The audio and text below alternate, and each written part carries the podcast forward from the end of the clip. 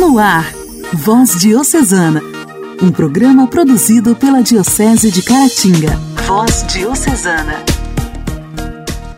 Olá, queridos ouvintes! Que alegria estar por aqui mais uma vez! Começando o nosso Voz Diocesana, programa produzido pela Diocese de Caratinga.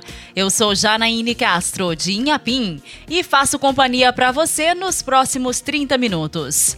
É muito bom poder contar com a sua audiência. Afinal, o programa é feito especialmente para você. Voz Diocesana. Voz Diocesana.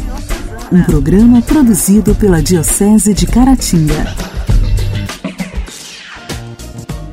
Hoje, dia 21 de outubro, celebramos o dia de Santa Úrsula. Úrsula nasceu no ano 362. Filha dos reis de Cornúbia, na Inglaterra, a fama de sua beleza se espalhou e ela passou a ser desejada por vários pretendentes embora Úrsula tenha feito um voto secreto de consagração total a Deus. Seu pai acabou aceitando a proposta de casamento feita pelo Duque Conanos, um general de exército pagão, seu aliado. Úrsula fora educada nos princípios cristãos. Por isso ficou muito triste ao saber que seu pretendente era pagão. Quis recusar a proposta, mas, conforme costume da época, deveria acatar a decisão de seu pai. Pediu então um período de três anos para se preparar. Ela esperava converter o general Conanos durante este tempo, ou então encontrar um meio de evitar o casamento, mas não conseguiu nem uma coisa nem outra. Conforme o combinado, ela partiu para as núpcias, viajando de navio, acompanhada de 11 jovens, virgens como ela, que iriam se casar com 11 soldados do Duque Conanos. Há lendas e tradições que falam em 11 mil virgens, em vez de 11 apenas. Mas outros escritos da época e pesquisas arqueológicas revelaram que foram mesmo 11 meninas. Foram navegando pelo rio Reno e chegaram à Colônia, na Alemanha. A cidade havia sido tomada pelo exército de Átila, rei dos Hunos. Eles mataram toda a comitiva, sobrando apenas Úrsula, cuja beleza deixou encantado o próprio Átila. Ele tentou seduzi-la e propôs-lhe casamento. Ela recusou, dizendo que já era esposa do mais poderoso de todos os reis da terra, Jesus Cristo. Átila, enfurecido, degolou pessoalmente a jovem no dia 21 de outubro de 383. Em Colônia, uma igreja guarda o túmulo de Santa Úrsula e suas companheiras. Durante a Idade Média, a italiana Angela de Médici fundou a Companhia de Santa Úrsula, com o objetivo de dar formação cristã a meninas. Seu objetivo foi que essas futuras mamães seriam multiplicadoras do Evangelho, catequizando seus próprios filhos. Foi um avanço, tendo em vista que nessa época a preocupação com a educação era voltada apenas para os homens. Segundo a fundadora, o nome da ordem surgiu de uma visão que ela teve. Atualmente, as Irmãs Ursulinas, como são chamadas, as filhas de Santa Ângela, estão presentes nos cinco continentes, mantendo acesas as memórias de Santa Ângela e Santa Úrsula. Santa Úrsula, rogai por nós. A alegria do Evangelho. O Evangelho. Oração, leitura e reflexão. Alegria do Evangelho. O Evangelho desta quinta-feira será proclamado e refletido por Eric, seminarista do propedêutico de Ubaporanga.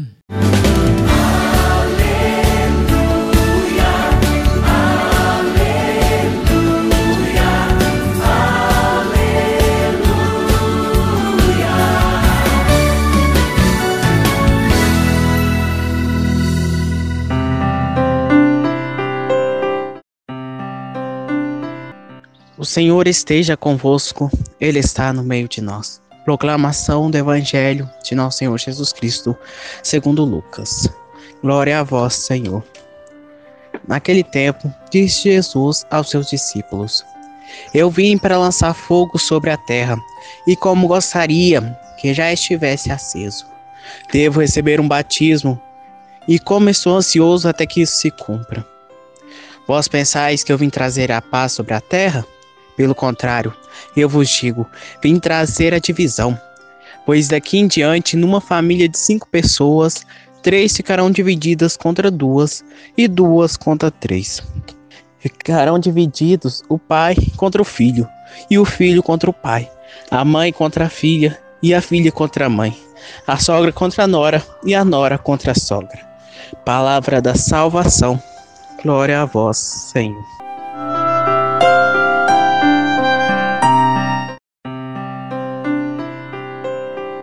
Meus irmãos, minhas irmãs, esse evangelho que acabamos de ouvir parece um pouco contraditório. Se a gente ouve, por exemplo, o Cântico de Zacarias, que fala que o Messias é aquele que vai trazer a paz.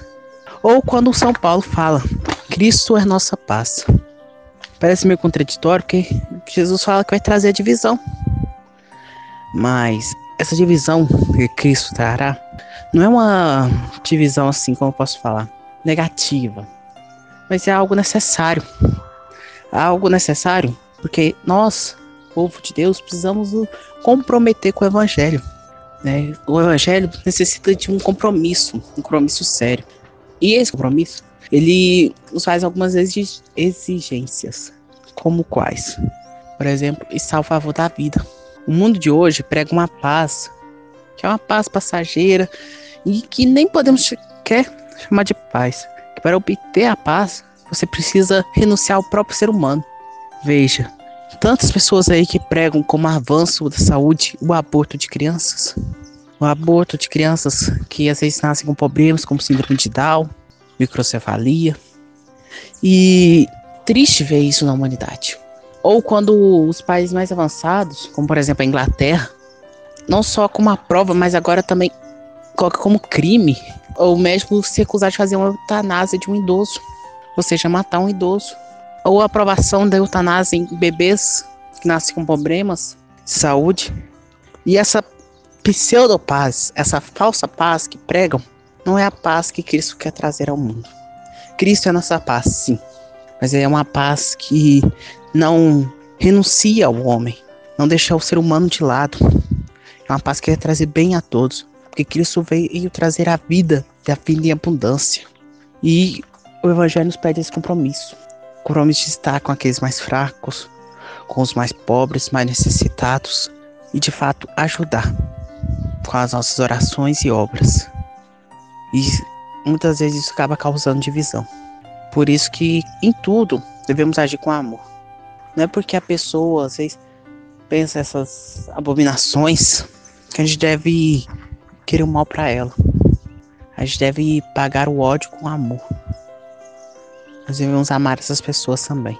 E rezar por elas. Rezar para que Deus toque em seu coração. Rezar para que Deus proteja toda a humanidade. Deus abençoe vocês. Fiquem com Deus.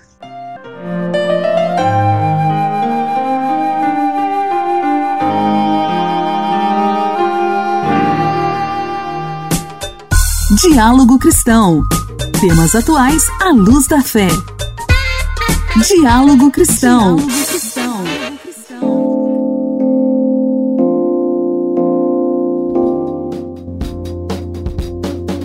O Senado aprovou na última terça-feira a criação do programa Gás para os Brasileiros, o chamado Auxílio Gás.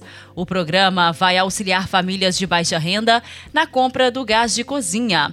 Vamos ouvir, aqui no Diálogo Cristão, as informações com a repórter Cariane Costa. O programa vai auxiliar famílias de baixa renda na compra do gás de cozinha. O projeto de lei prevê que cada família receba a cada dois meses o equivalente a 40% do preço do botijão de gás. Como a proposta veio da Câmara e os senadores alteraram o texto, a matéria retorna à Câmara. De acordo com o projeto, serão beneficiadas famílias inscritas no Cadastro Único para Programas Sociais do Governo Federal, o CAD Único, com renda familiar mensal per capita menor ou igual a meio salário mínimo, ou que morem com quem recebe o benefício de prestação continuada, o BPC. O programa será financiado com os recursos dos royalties da produção de petróleo e gás natural que cabem à União, mas a proposta prevê o uso de outros recursos que venham a ser previstos no Orçamento Geral da União e de dividendos da Petrobras pagos ao Tesouro Nacional. Entre as justificativas, o autor do projeto, o senador Eduardo Braga, do MDB do Amazonas, está o aumento do preço do gás de cozinha nos últimos meses. Segundo Braga, isso tem levado as famílias a optar pelo uso de lenha, carvão e até mesmo álcool para o preparo dos alimentos, o que tem provocado o aumento de doenças pulmonares, acidentes com queimaduras e até mortes. E ainda no quadro Diálogo Cristão, uma captação para professores da educação infantil foi lançada na última terça-feira pelo Ministério da Educação, com 200 horas aulas de conteúdos gratuitos. Os docentes que trabalham em creche ou pré-escola, tanto públicas quanto privadas, poderão acessar o material por meio da plataforma avamec.mec.gov.br. Ao todo, 593 mil professores da educação infantil de todo o país poderão acessar a capacitação com base nas diretrizes de aprendizagem propostas na Base Nacional Comum Curricular. O secretário executivo do MEC, Vitor Godoy, afirmou que um dos objetivos é melhorar a preparação dos alunos para a alfabetização. A ideia é que os professores recebam um bom embasamento teórico e que também sejam chamados à reflexão sobre as muitas possibilidades de atividades, tudo isso para que nós possamos alcançar melhores resultados no processo de desenvolvimento e aprendizagens de bebês e crianças, com atividades precursoras à alfabetização. A capacitação dos professores da creche e da pré-escola é dividida em seis módulos: um sobre conhecer e expressar-se outro sobre formas de conviver, participar e explorar, brincar, comunicação escolar e integração com a família e, por último, um módulo sobre a transição para o ensino fundamental. O secretário da Educação Básica do Ministério, Mauro Rabelo, destacou que é importante que os professores incluam nas práticas pedagógicas as vivências das crianças fora da escola. Que as creches e pré-escolas acolham de fato as vivências e os conhecimentos construídos pelas crianças no ambiente da família e no contexto de sua comunidade, articulando em suas próprias propostas pedagógicas. O Ministério da Educação planeja na próxima semana lançar a capacitação continuada para os professores do novo ensino médio e, até o final do ano, disponibilizar cursos gratuitos de capacitação para os professores de toda a educação básica. Igreja, Igreja em Ação. Formação, CNBB, notícias, Vaticano, diocese, não paróquia, a minha Igreja fé. em Ação. Igreja em Ação.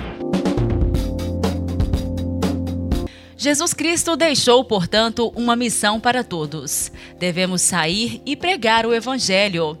Podemos entender que todos os cristãos são convidados a acolher esse chamado, independente de onde estiver. Alguns são chamados para missões fora do país, mas a maioria tem como primeiro chamado ser missionário na realidade em que se encontra dentro da própria família, comunidade, trabalho, faculdade, anunciando para jovens, doentes, pessoas necessitadas. Todos os cristãos são missionários e precisam levar àqueles que desconhecem Jesus Cristo seu evangelho de paz. Hoje, no quadro Igreja em Ação, estamos recebendo Rodrigo Magno, da comunidade Paulo Apóstolo, em Caratinga. Ele que vem nos falar um pouco sobre o que é ser um missionário. Meu querido irmão, minha querida irmã, louvado seja o nosso Senhor Jesus Cristo, que para sempre seja louvado.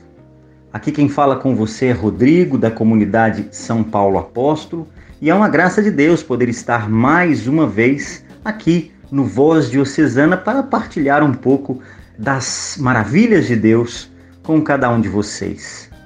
E dessa vez o nosso assunto é o mês missionário, mês de outubro, mês das missões. O tema do mês missionário desse ano é Jesus Cristo é missão.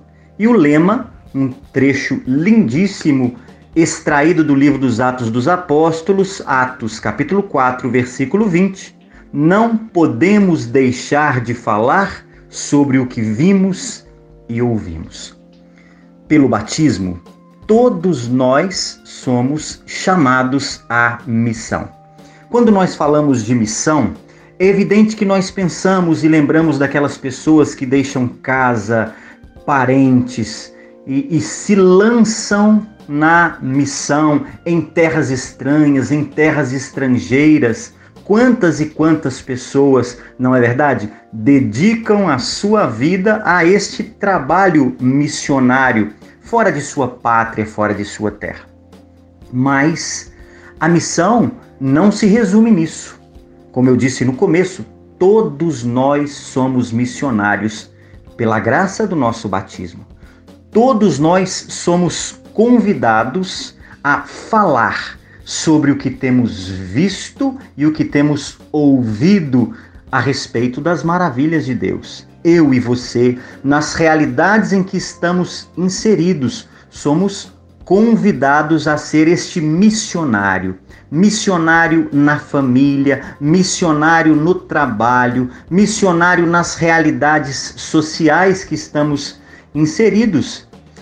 E a força da nossa missão ou a nossa o êxito na nossa missão será maior quanto maior for a nossa intimidade com o Senhor, o Senhor da messe. Sim, quanto mais próximo, quanto mais amigo, quanto mais Jesus faz parte da minha vida, mais isso vai se refletir no meu testemunho.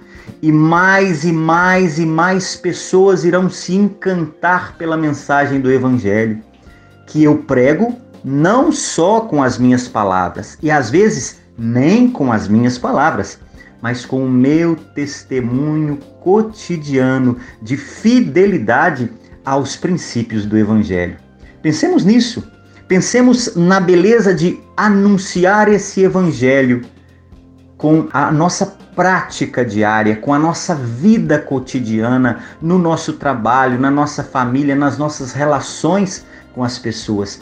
Que o mundo nos olhe e veja Jesus em nós e assim estaremos sendo missionários, sem dúvida, segundo o coração de Deus. Nós temos dois grandes patronos é, que a igreja institui para é, patronos é, das missões dos missionários. De um lado, um grande viajante missionário, São Francisco Xavier. Ele é um dos fundadores da Companhia de Jesus, dos jesuítas. São Francisco Xavier, um espanhol que viajou até o extremo oriente para evangelizar. Esteve no Japão, esteve na China, em culturas assim tão difíceis para a entrada do evangelho, e lá São Francisco Xavier fez muitos é, seguidores de Cristo. E temos uma outra patrona, a pequena Teresa de Lisieux, Santa Teresinha do Menino Jesus. E eu acho isso belíssimo, porque Santa Teresinha, né, a pequena Teresa de Lisieux, entrou no convento com 15 anos e saiu aos 24, já na sua morte, na, na sua entrada no reino celestial. Então viveu nove anos sem nunca deixar o pequeno convento de Lisieux e, no entanto, foi é, nomeada como patrona das missões. Mas como pode? Não seria uma incoerência uma freira de clausura, uma irmã, uma monja carmelita enclausurada, ser patrona dos missionários, patrona das missões. Eu penso que a igreja queria, na sabedoria inspirada por Deus, nos ensinar justamente isso. Teresa tinha um coração missionário. A pequena Teresa tinha um coração apaixonado por Cristo e que ardia em desejo de anunciar Jesus. Então, tudo que ela fazia na simplicidade da sua vida monástica, ela fazia por amor. E fazendo por amor, ela estava vivendo profundamente o seu chamado missionário. Que assim seja, que na simplicidade do nosso dia a dia e das relações que travamos com as pessoas, anunciemos também, no brilho do nosso olhar, na alegria da nossa fé, o poderoso nome de Jesus, capaz de mudar pessoas e estruturas, capaz de transformar as realidades que estão ao nosso redor. Que Deus nos abençoe, que São Francisco Xavier e Santa Teresinha do Menino Jesus interceda por nós, por cada um de nós, você e eu, missionários que somos. Louvado seja o nosso Senhor Jesus Cristo, que para sempre seja louvado. Voz Diocesana. Voz Diocesana. Um programa produzido pela Diocese de Caratinga.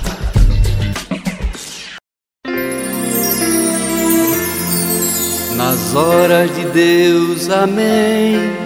Pai, Filho, Espírito Santo. Horas de Deus, amém. Pai, Filho, Espírito Santo. Luz de Deus em todo canto nas horas de Deus, amém. Luz de Deus em todo canto, nas horas de Deus, amém.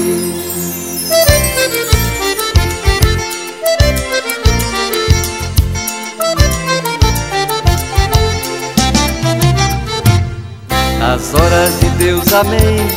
Pai, Filho, Espírito Santo. Nas horas de Deus, amém. Pai, Filho, Espírito Santo, luz de Deus em todo canto, nas horas de Deus, amém. Luz de Deus em todo canto, nas horas de Deus, amém.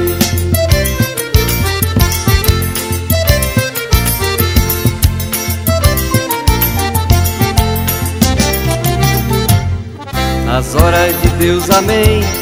Que o bem nos favoreça nas horas de Deus, amém. Que o bem nos favoreça, que o mal não aconteça. Nas horas de Deus, amém. Que o mal não aconteça. Nas horas de Deus, amém.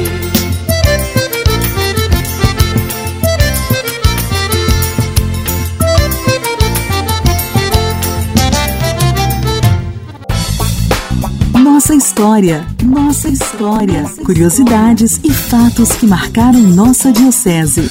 Nossa história.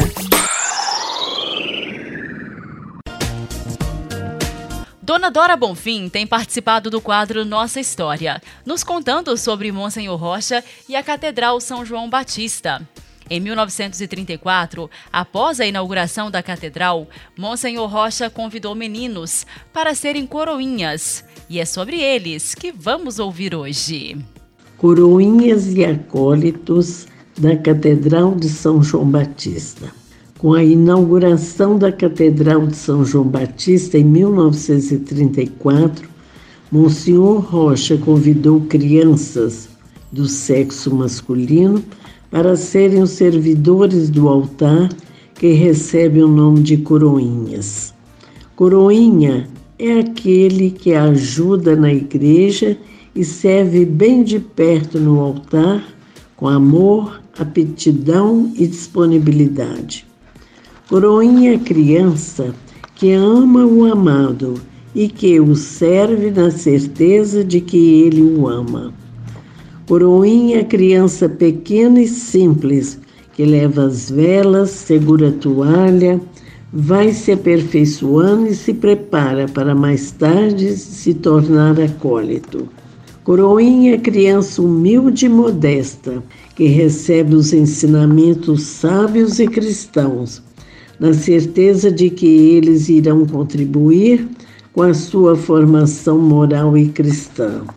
Coroinha é criança dotada de sensibilidade, que menospreza o insignificante, a frivolidade, em busca do amor e fidelidade a Deus.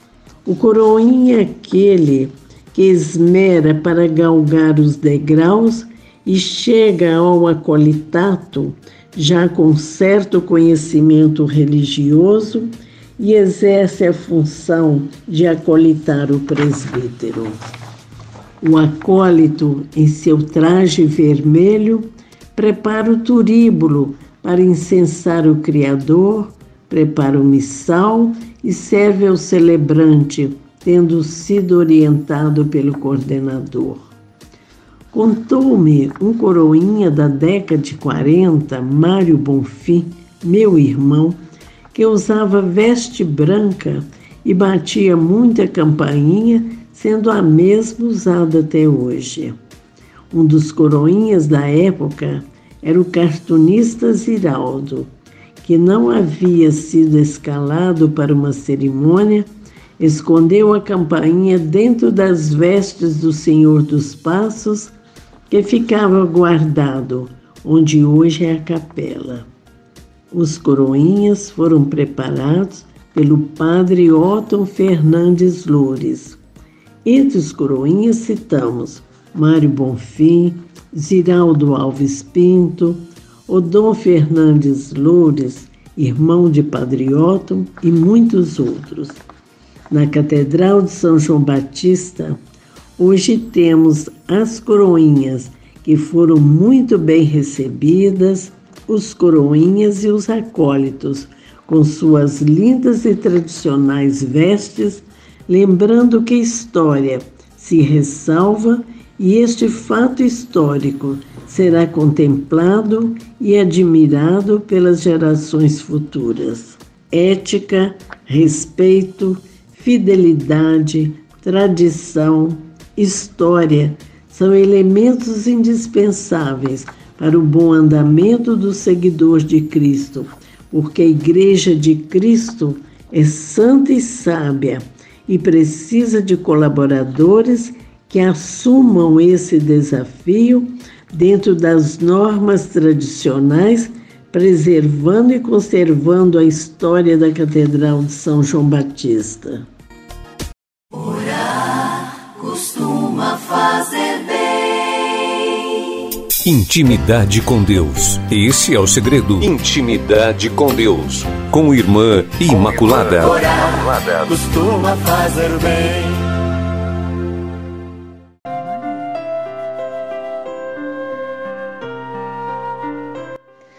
Último encontro, falei sobre a mística e a missão que não podem ser separadas uma da outra, como duas faces de uma mesma moeda.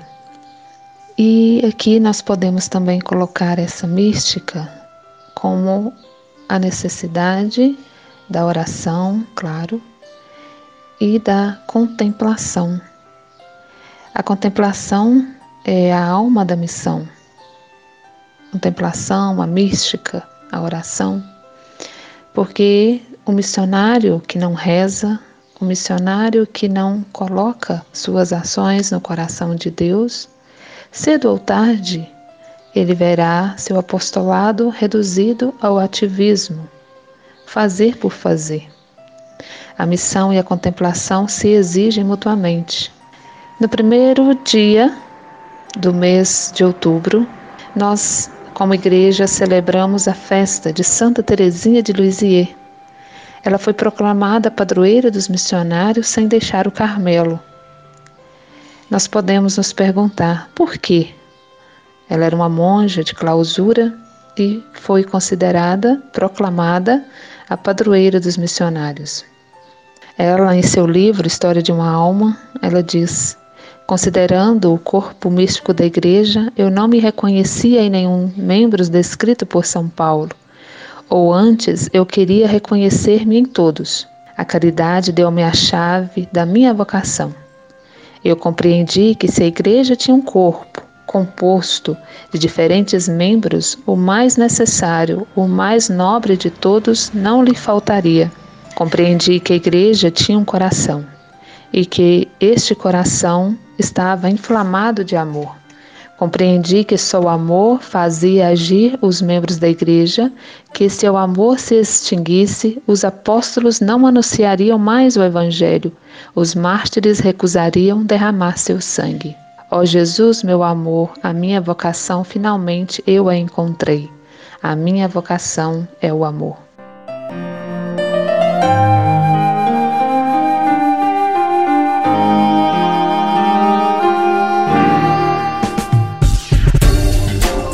Voz Diocesana. Voz Diocesana. um programa produzido pela Diocese de Caratinga.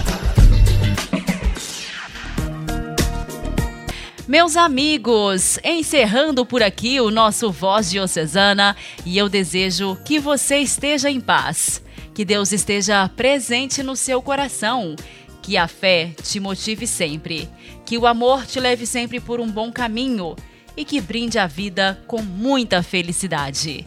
Forte abraço, excelente quinta-feira para você. Até amanhã. Você ouviu Voz Diocesana, um programa da Diocese de Caratinga.